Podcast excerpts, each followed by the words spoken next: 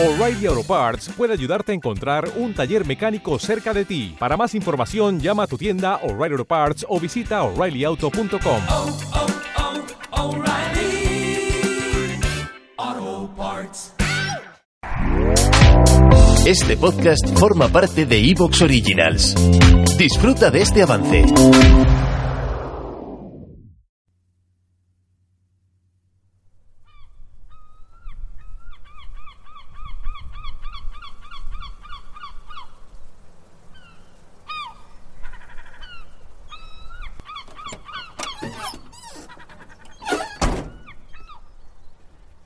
Buenas noches a todos, mis lunáticos.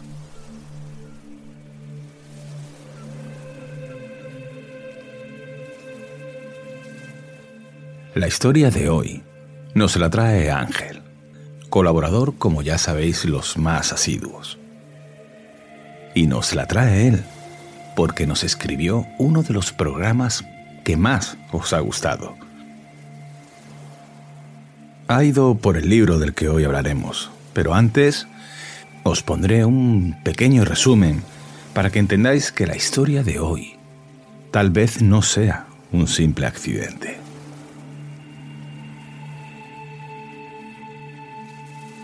En el Triángulo de Alaska ocurren demasiados hechos inexplicables. En aquellos programas os prometí que haría este que hoy traemos, por su extrañeza, por su desgracia y por la memoria de los cientos de fallecidos que allí ocurrieron. Por ello lo quise destacar y hacer un único y solo programa. Y es el hundimiento del Princesa Sofía, el SS Princess Sophia, el también conocido como el Titanic de Alaska o el Titanic de Canadá. Es el peor hundimiento de un barco en la historia de Alaska. No en vano. Es la mayor tragedia en el número de muertos en un solo día de este helado territorio. ¿Qué pasó? Y lo que después ocurrió todo es demasiado extraño. Lo cierto es que todo lo que envuelve esta tierra es un gran enigma. No en vano hay quienes aseguran de que no fue casualidad. Quienes creen en fuerzas que no conocemos dicen que lo pudo producir la propia tierra, sus propios océanos. También en el presente, además de la tragedia, hay quienes afirman que han sido testigos de lo paranormal, de energías o espíritus, que hacen presencia en lugares que tuvieron que ver con su historia.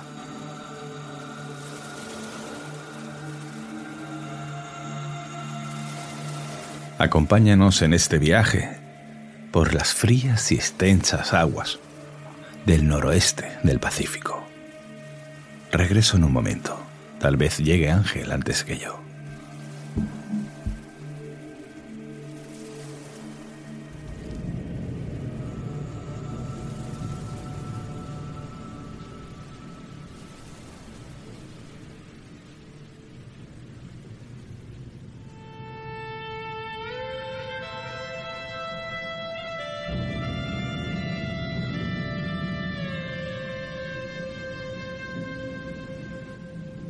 Cuando hablamos de lugares donde el ser humano aún no ha llegado, o al menos no ha echado raíces, pensamos en bosques o selvas infranqueables, en montañas inalcanzables o en la profundidad de los mares.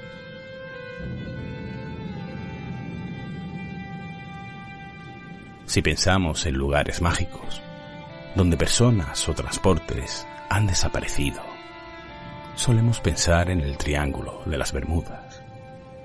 Pero hay un lugar donde el misterio y la incomprensión por los hechos sucedidos son infinitamente mayor. Alaska, tal vez, el lugar con más misterio del mundo.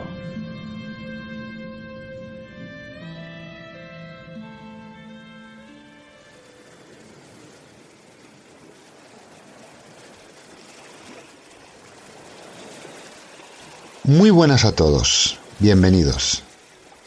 Para los que no me conocen, mi nombre es Ángel.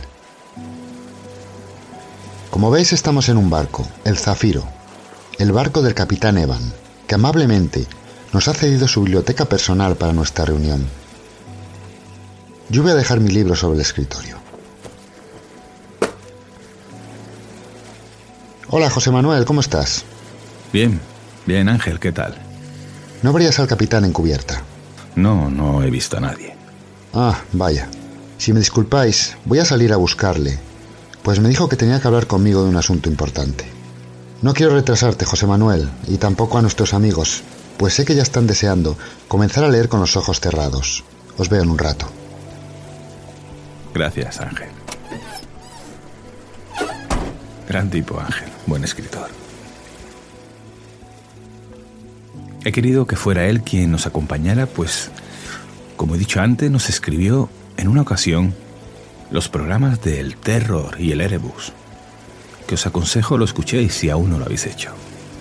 Por ello, en esta ocasión, le pedí que volviera a mandarnos un escrito con los datos que se conocen y con lo que pudo vivirse dentro del navío antes de su desaparición. Y es que, como escucharéis a lo largo del programa, hay infinidad de anécdotas y sobre todo preguntas que a día de hoy siguen sin tener respuesta, ya que solo podemos suponerlo. Y no todo queda ahí. Los muertos se llevaron a modo de morgue improvisada a la farmacia del pueblo.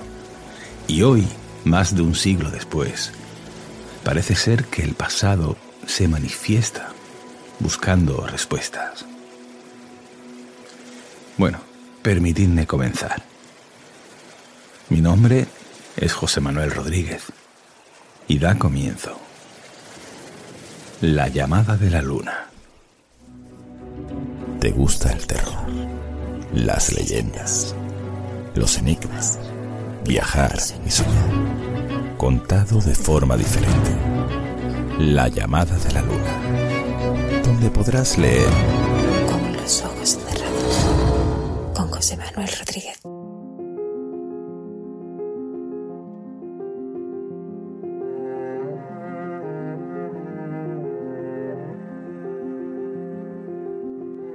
La habitación se encuentra en penumbra, apenas tenuemente iluminada por un flexo que descansa sobre su desordenado escritorio, lleno de informes y antiguas fotografías.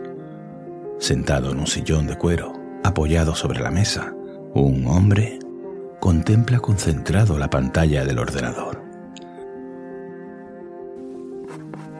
Solo aparta la vista los segundos necesarios para tomar breves notas en su cuaderno. Su nombre es Evan. A su espalda, un enorme acuario, varias maquetas de barcos y algunos títulos relacionados con el mundo náutico.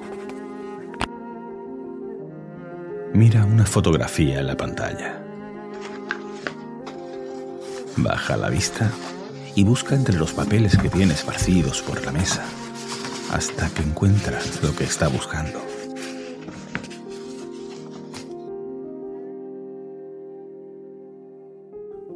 Sosteniendo una segunda fotografía en su mano, la acerca más a la lámpara y compara ambas. Son de la misma época, pero de secuencias de tiempo diferentes. En el ordenador ve un barco grande de casco negro, con una franja blanca divisoria. En la parte superior, el puesto de mando, las dependencias de los pasajeros, mástiles coronando la parte alta y una gran chimenea. Amplía la fotografía y en la parte de proa, debajo de los ojos de Wei, puede leer en el casco unas letras escritas en blanco. Princess Sophia. Baja la vista hacia la estampa inmortalizada del pasado que sostiene entre sus dedos. En ella ve un hombre de aspecto fornido subido en una escalera, encaramado en la parte alta de un mástil. A su espalda, la nada. Todo es un inmenso mar oscuro. Esa antigua imagen, sin duda, le ha impresionado. La coloca sobre la mesa y tras quitarse las gafas, se frota los ojos.